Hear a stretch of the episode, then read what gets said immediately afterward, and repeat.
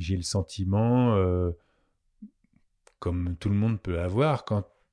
on fait quelque chose euh, pour soi et que euh, ça a marché,